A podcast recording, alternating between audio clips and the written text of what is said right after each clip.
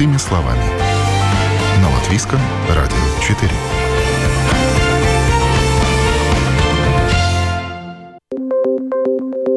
Доброе утро. В студии Юлия Петрик. В эфире программа «Простыми словами». Конституция Латвии гласит, что каждый может защищать свои права и законные интересы в справедливом суде. Однако судебный процесс нередко ассоциируется с затратным и растянутым по времени мероприятием. Часто долгие судебные тяжбы психологически изматывают человека. Так стоит ли обращаться в суд, если надо добиться справедливости моральной или материальной? Выясним в ближайшие полчаса, а также узнаем, как правильно составить и подать иск, сколько сколько стоит судиться, как долго длится процесс, какие дела самые сложные. И в этом нам поможет разобраться сегодняшний наш эксперт. Представлю сегодняшнюю мою гостью в студии Латвийского радио 4, юрист, декан направления правоведения Балтийской международной академии Ирина Цветкова. Доброе утро. Доброе утро. Итак, мы сейчас поговорим о том, как правильно подать иск в суд. Ситуации в жизни бывают различные. Иногда приходится обращаться в суд. И по данным статистики, только в прошлом году латвийцы подали 32 тысячи исковых заявлений. А давайте начнем с того, Ирина, расскажите, в каких случаях житель страны имеет право обратиться в суд? Какие проблемы можно решить с помощью судов гражданских исков? Э, ну, самое распространенное это, конечно, э, взыскание материальных либо убытков, либо долгов. И то количество исков, о которых вы упомянули, это, скорее всего, формируется из исков, которые подают э, юридические лица. В большинстве своем это кредиторы. А что касается физических лиц, э, наших жителей Латвии, конечно же, если мы будем сравнивать, то это количество исков будет значительно меньше. Тем не менее, конечно же, и у физических лиц, у любого жителя Латвии есть такое право подать исковое заявление или исковое требование по каким-то возмещениям материальных либо убытков, либо долгов. Спектр исков очень широкий,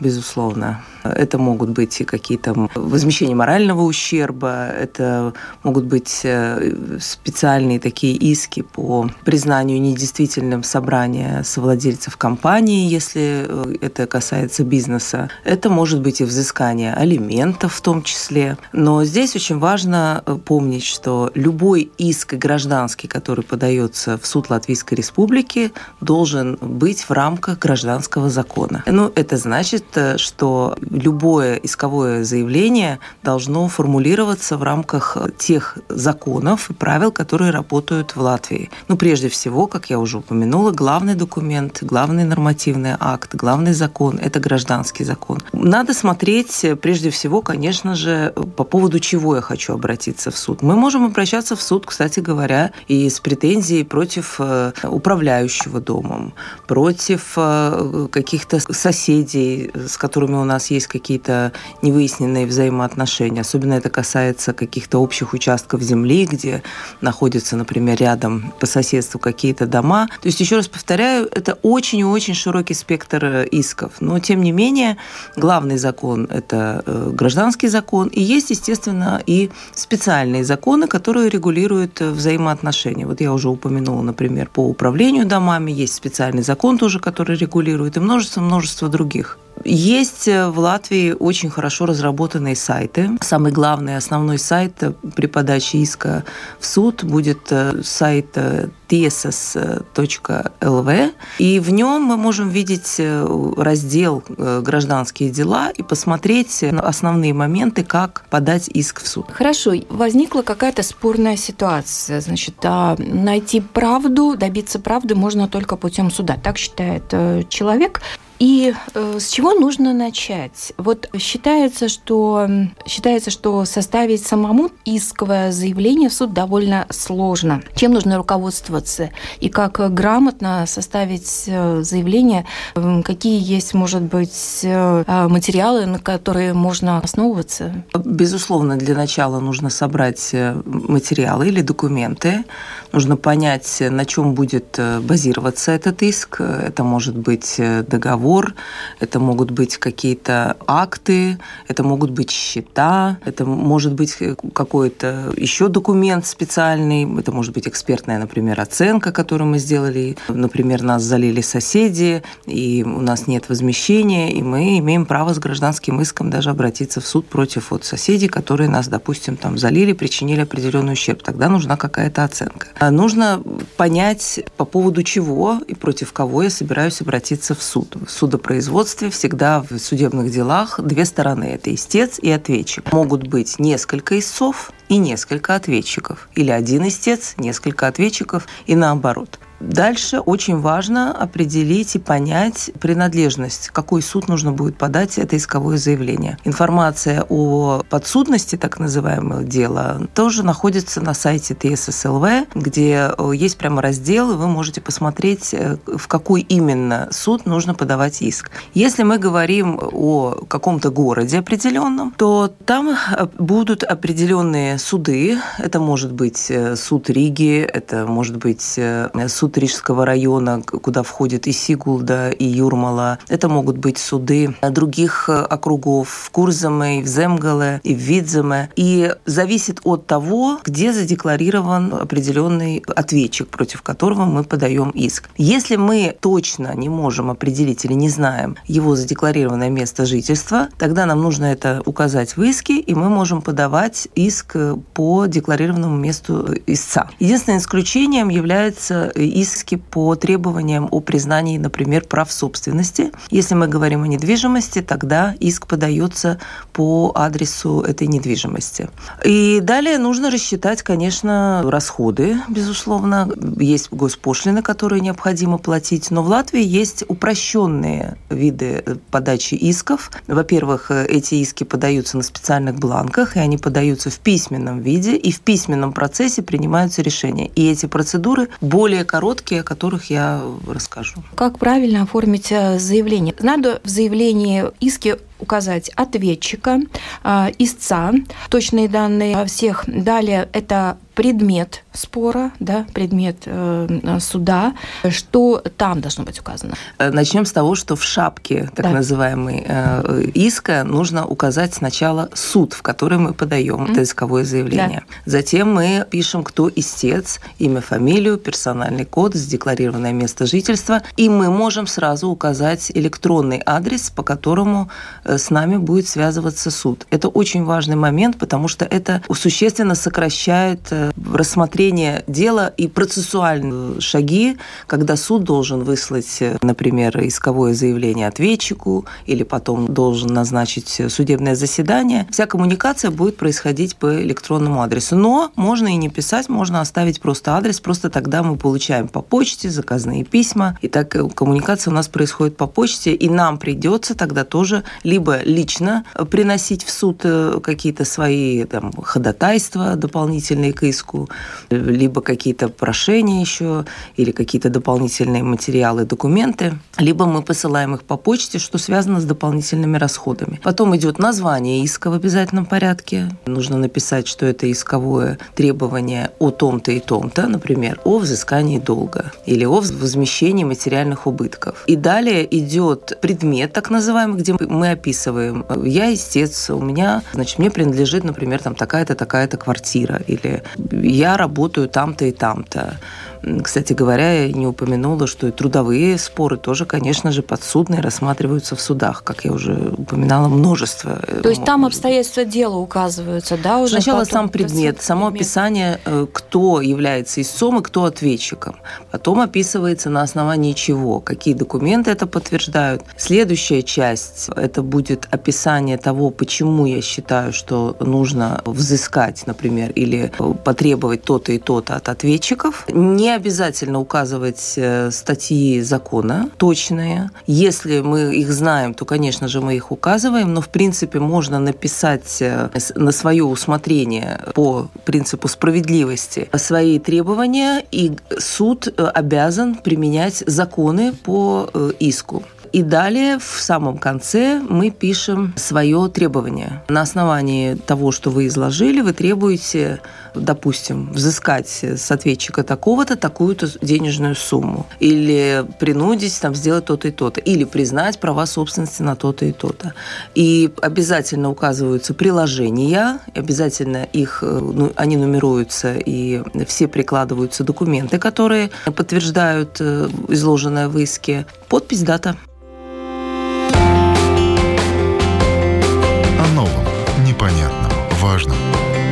Простыми словами. На Латвийском радио 4.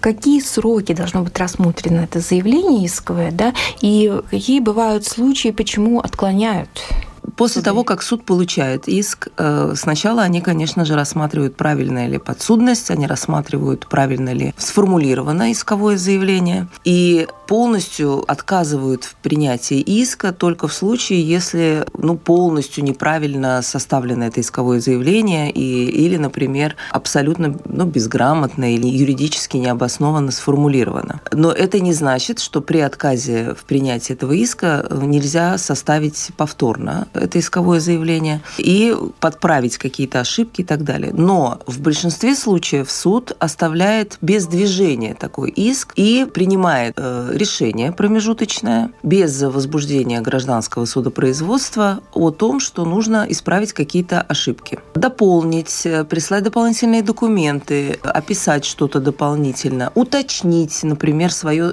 требование, сформулировать его по-другому. В этом смысле суд, э, безусловно, безусловно, идет навстречу и всегда готов указать на эти недостатки, и у человека всегда есть возможность эти ошибки исправить. Устанавливается также срок. Обычно, если оставляют без движения, то срок составляет один месяц на устранение недостатков. И в этот период времени можно послать еще раз дополнение или обновление текста искового заявления. Очень важно здесь понимать, что э, ни суд, ни помощник судьи, ни секретарь суда не дают юридических консультаций. И телефоны, безусловно, есть тоже. Когда мы уже видим, какой судья рассматривал, принимать или не принимать наш иск, мы должны понимать, что там есть, конечно же, фамилия, и там есть, конечно же, телефоны. Они тоже находятся на сайте ТССЛВ. И в сопроводительных письмах тоже указываются обычно телефоны. Но э, важно понимать, что не будет консультаций. Да? Нельзя звонить в суд и спрашивать, расскажите или объясните, или продиктуйте, как нам составить заявление. И в этой связи нужно сказать, что если все-таки человек человек сам не уверен, что он в состоянии составить иск, конечно, нужно обратиться к специалисту. Это либо юрист, либо адвокат.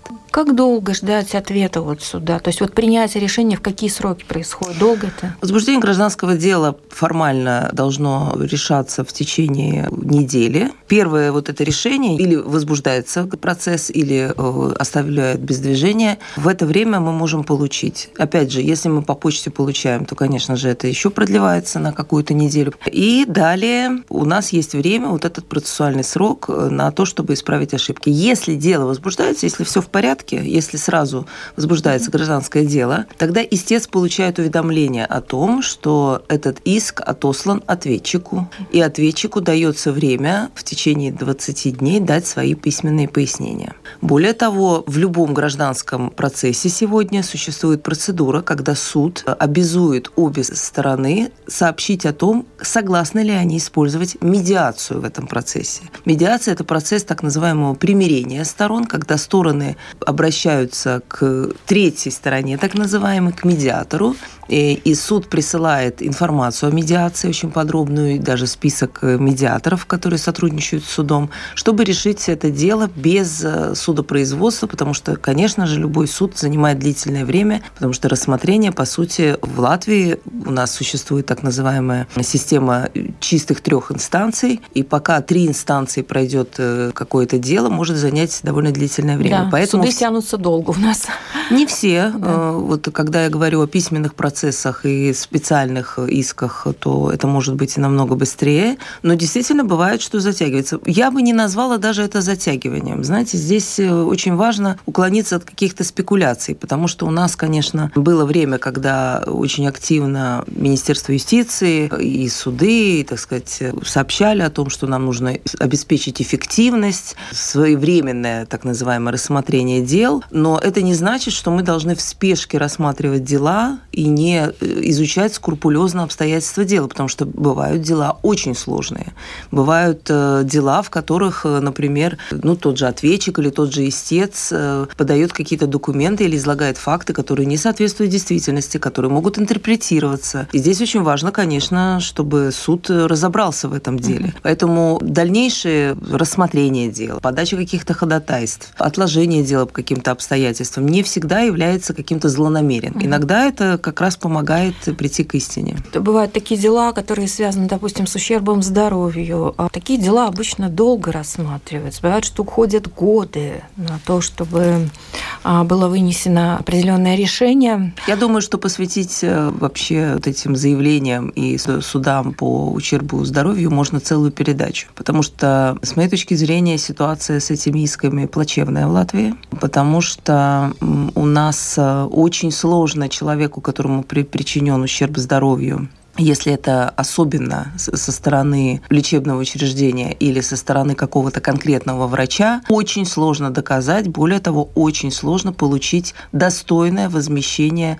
за причиненный вред э, здоровью. В любом случае, надо считаться также, помимо расходов, еще с тем, что это довольно-таки психологически трудное занятие, обращаться в суд, и надо быть готовым к тому, что придется концентрироваться, всегда быть э, готовым держать удар, можно так сказать. Психологически да. и с моральной точки зрения э, это может быть сложно, если у нас происходит устное судопроизводство, когда у нас устные судебные заседания, когда, например, э, судятся, например, супруги, всегда очень сложные дела, и когда они не хотят, например, видеть друг друга, или когда мы приглашаем ответчика, который, допустим, мы знаем, что ведет себя агрессивно, может быть, да, э, конечно, тогда нужно быть к этому готовым, но в таком случае всегда есть возможность пригласить э, представлять себя в суде э, либо юриста, либо адвоката. О новом, непонятном, важном. Простыми словами. На Латвийском радио 4. Вы слушаете программу «Простыми словами». Подать заявление в суд для того, чтобы добиться справедливости, компенсации морального или материального ущерба, отстоять свои права индивида. Что нужно знать при подаче искового заявления в суд и с чем считаться? Говорим с деканом направления правоведения Балтийской международной академии Ириной Цветковой не имущественного характера иски, как правило, самые сложные и есть, потому что э, вот их формулирование, оно довольно сложное. Есть действительно, несмотря на то, что в гражданском законе э, исторически у нас э, много описано ситуаций, при которых должны быть защищены права истца, в сегодняшних реалиях, к сожалению, также интерпретация этих статей гражданского закона, по моему субъективному мнению, не всегда всегда адекватно. И где-то даже у нас происходит подмена понятий, и э, у нас устанавливается это даже юдикатурой, где в пользу, например, определенного группы лиц или круга лиц принимаются такие решения, чтобы они действовали на всей территории Латвии, где гражданский закон интерпретируется не в пользу, ну, либо истца, либо ответчика. Вот по таким делам, кстати, которые не материальные, насколько часто в пользу именно истцов э, выносится решение? Ну, они Э, тоже очень разные на самом mm-hmm, деле. Да. И они в большинстве своем происходят в устных э, заседаниях э, судебных и с разбирательством, с пояснением сторон, с привлечением каких-то экспертов, свидетелей и так далее, и так далее. Я бы не говорила, может быть, о какой-то статистике. Видите ли, у нас статистика формируется в основном по поводу количества дел, да, о которых вы упоминали да. в начале. Но еще раз повторю, это не говорит о том, что все эти иски, которые были рассмотрены, это иски жителей Латвии, как mm-hmm. раз наоборот. Это иски кредиторов против должников. И это подавляющее большинство дел, которые у нас рассматривается в судах. Mm-hmm. Они в большинстве своем, конечно, 99% они удовлетворяются, но не всегда полностью. Если ответчик сопротивляется, если ответчик предоставляет свои доказательства, то вполне возможно, что наш суд э, может и принять решение о том, что не удовлетворить это исковое э, требование кредитора кредитора. Очень много нюансов э, именно по поводу побочных требований. Вот мы с вами говорили, например, об основных суммах. Ну, допустим, есть тариф, есть счет, и по тарифу мы оплачиваем коммунальные услуги. Или мы взяли деньги в кредит, у нас есть основная сумма, есть остаток, который мы не, не вернули кредитору. Но все побочные, штрафные санкции, неустойки, зачастую, кстати говоря, могут также предъявлять и возмещение материальных убытков кредиторы и даже управляющие домами угу. или те, кто предоставляет коммунальные услуги. Вот это всегда в момент спора и разбирательства. И вот эту сумму всегда можно ну, отклонить, уменьшить, требовать, чтобы ее не признавали правильной или обоснованной. Э, по поводу расходов. Э, первично, а, подача заявления, сколько это стоит? И далее, какие могут ожидать э, заявителя расходы? Минимальная сумма в любом случае мы сейчас не говорим о сумме иска, угу. но минимальная сумма государственной пошлины для подачи иска 70 евро. А дальше мы смотрим, если у нас возмещение морального ущерба, например, то это и будет 70 евро. Если это, например, такое исковое заявление, где мы требуем возложить в обязанность ответчику совершить какие-то позитивные действия в отношении истца, то это тоже 70 евро. Когда мы говорим о какой-то денежной сумме, материальные убытки, э, возмещение долга, то здесь идет градация, довольно-таки сложная. Она описана в э, Гражданско-процессуальном законе Латвии в статье 34, и здесь зависит от суммы. Если эта сумма до 2134 евро, тогда э, это 2% от суммы иска, но не менее 70 евро.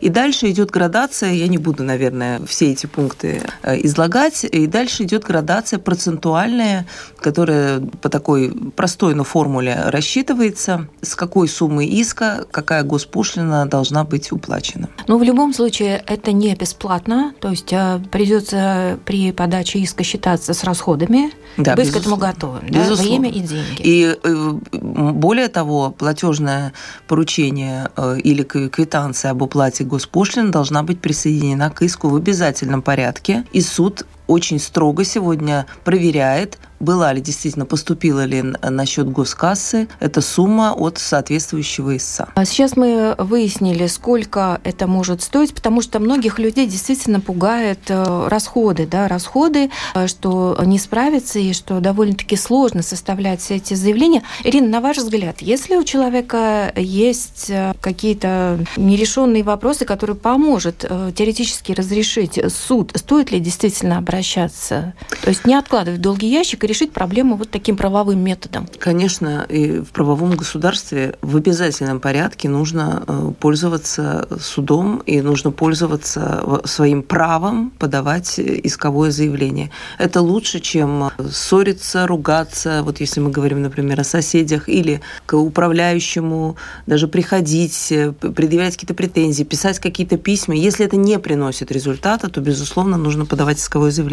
По поводу расходов есть все-таки исключения. В Латвии существует также процедура, по которой э, житель Латвии может быть освобожден полностью или частично от уплаты государственной пошлины. Если у него есть статус э, малоимущего, если, например, его доходы очень маленькие, например, это пенсионер, который не в состоянии заплатить э, тысячу и более евро госпошлины, он может при подаче искового требования ходатайствовать о том, чтобы его освободили полностью или частично от уплаты государственной пошлины. Но это в обязательном порядке нужно в изначальном своем исковом заявлении указать. И тогда суд в первую очередь будет принимать решение, освобождать ли от госпошлины полностью или частично, и принимает по этому поводу решение, которое получает истец.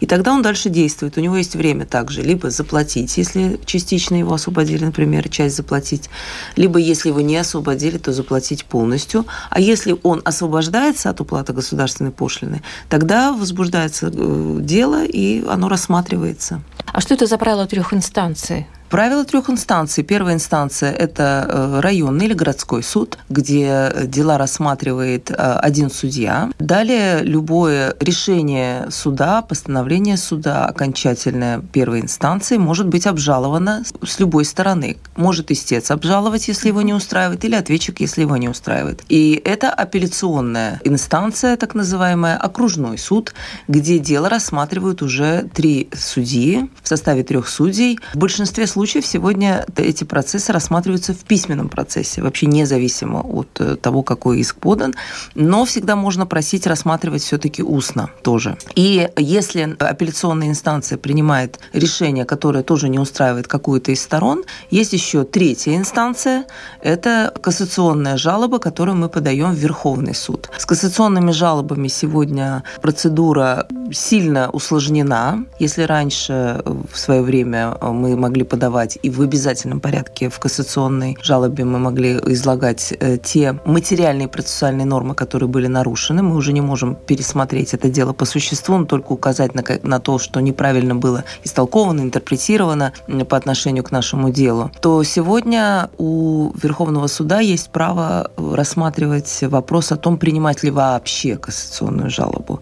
Поэтому да, третья инстанция существует, но э, третья инстанция принимает дела только если действительно это важно для дальнейшего развития судебной практики, для создания новой какой-то юдикатуры. Юдикатура – это такое решение Верховного суда, которое становится обязательным к применению, интерпретированию нормы закона для всех судов Латвии, от первой инстанции до последней. Но, тем не менее, в большинстве сегодня, в подавляющем большинстве случаев, э, в кассационной инстанции у нас э, кассационные жалобы не принимаются. У любого гражданина, любого жителя Латвии есть право обращаться в Конституционный суд. Конституционный суд. Конституционный суд рассматривает заявление о несоответствии существующих норм закона Латвии Конституции Латвии, определенной статье. Это по форме э, довольно сложное заявление. Его, конечно же, можно составить только при помощи э, какого-то юриста или адвоката соответствующего. И Конституционный суд также рассматривает вопрос, вообще возбуждать ли такое судопроизводство и рассматривает ли это дело. Очень много заявлений, которые отклоняются вообще Конституционным судом. В Конституционный суд можно подать заявление в течение шести месяцев после вступления в силу э, решения суда да. Латвии.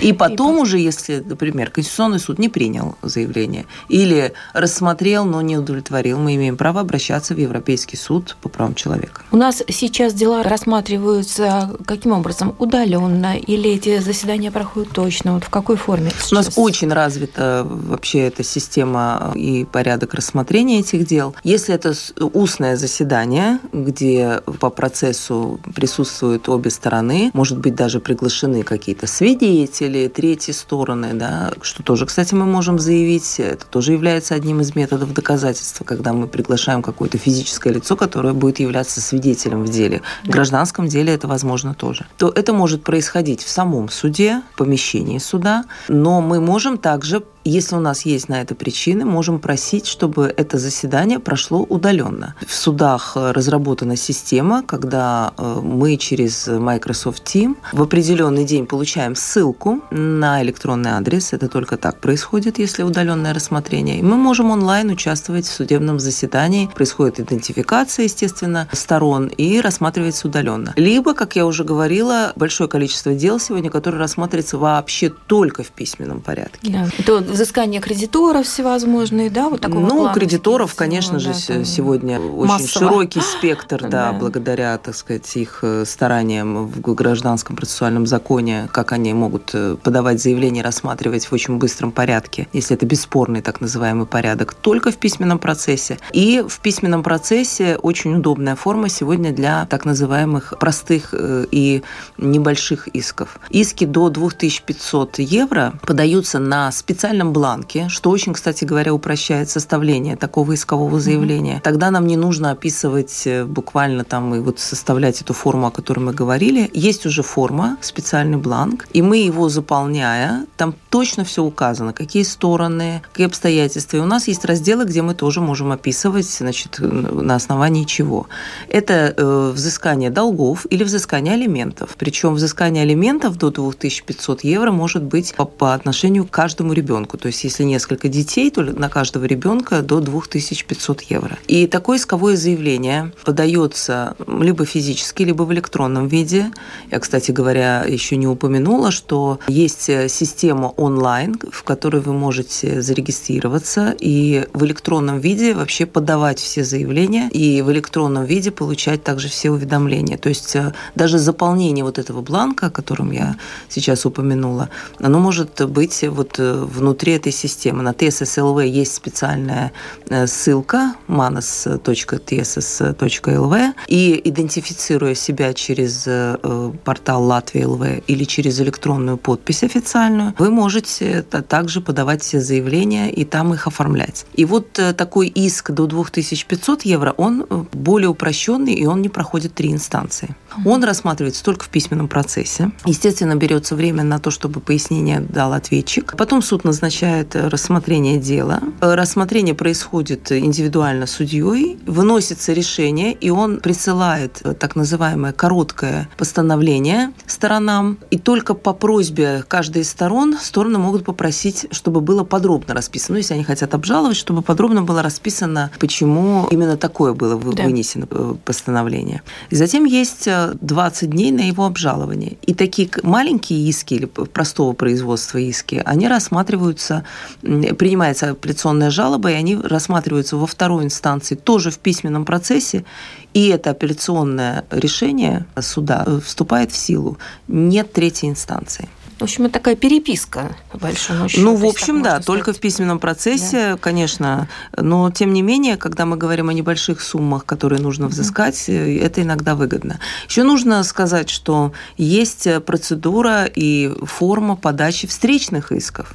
И когда мы говорим о кредиторах, когда мы говорим о тех, кто предоставляет нам коммунальные услуги, зачастую очень большие иски предъявляют, потому что эти иски уже состоят не только из основной суммы долга, но и уже из каких-то штрафных санкций, из каких-то дополнительных там услуг и так далее, и так далее. Очень важно понимать, что любой иск, который подан против жителя Латвии, он имеет право не просто в своих пояснениях э, излагать, что он считает необоснованным этот иск, но он может подавать в рамках этого дела встречные исковые требования. Угу. Например, э, наоборот, взыскать э, вот с того же управляющего, управляющего потому что он услуги свои не предоставлял. Угу. Или он своими своими действиями, например, некачественными какими-то ремонтными работами, не предоставлениями, например, услуг по отоплению, причинил материальный ущерб, который нужно, конечно же, доказать, но можно подать и встречный иск. Опять же, та же процедура с госпошлиной, с составлением документов, но это возможно. Хорошо. В принципе, мы прошлись по всем пунктам, и сейчас совершенно ясно, как подавать исковое заявление. Вся информация, кстати, где можно найти в интернете информацию, еще раз а, пройтись и четко понимать, как действовать в случае, если есть желание подать заявление? Если вы хотите ознакомиться с законами Латвии и посмотреть, э, можно ли применить какую-то статью закона к вашему делу, тогда э, рекомендую посмотреть сайт likumi.lv. На этом сайте совершенно бесплатно находятся все действующие законы Латвии. Более того, даже их историческая редакция или те законы, которые уже не действуют. Подавать иски мы можем только по тем законам, которые действуют сегодня в Латвии. Все абсолютно актуальные редакции всех законов находятся на сайте Лейкум.лв.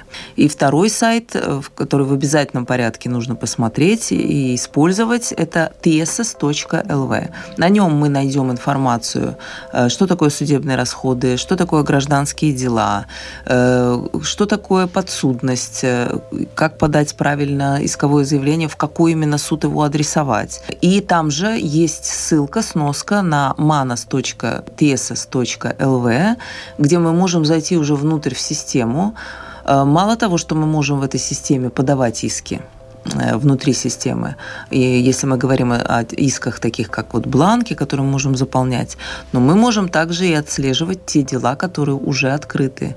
И сегодня все э, уже существующие гражданские дела, если где-то затронута какая-то из сторон, как истец или как ответчик, он может все материалы дела, ход дела видеть в этой системе внутри. Это очень удобно, если вы, допустим, что-то не получали, или вы хотите ознакомиться с подробностями, или вас представляет в суде юрист, а вы хотите убедиться, как происходит, какой ход дела и какие все-таки там материалы находятся. И тогда вы можете это сделать через систему. Спасибо большое за подробный рассказ. Напомню, сегодня в студии Латвийского радио 4 была Ирина Светкова, декан направления правоведения Балтийской международной академии. Спасибо вам большое. Пожалуйста, до свидания. И на этом программа «Простыми словами» подошла к своему завершению. Сегодня мы говорили о том, как подать заявление в суд для того, чтобы добиться справедливости компенсации морального или материального ущерба. Программу провела Юлия Петрик. До новых встреч! О новом, непонятном, важном. Простыми словами. На Латвийском радио 4.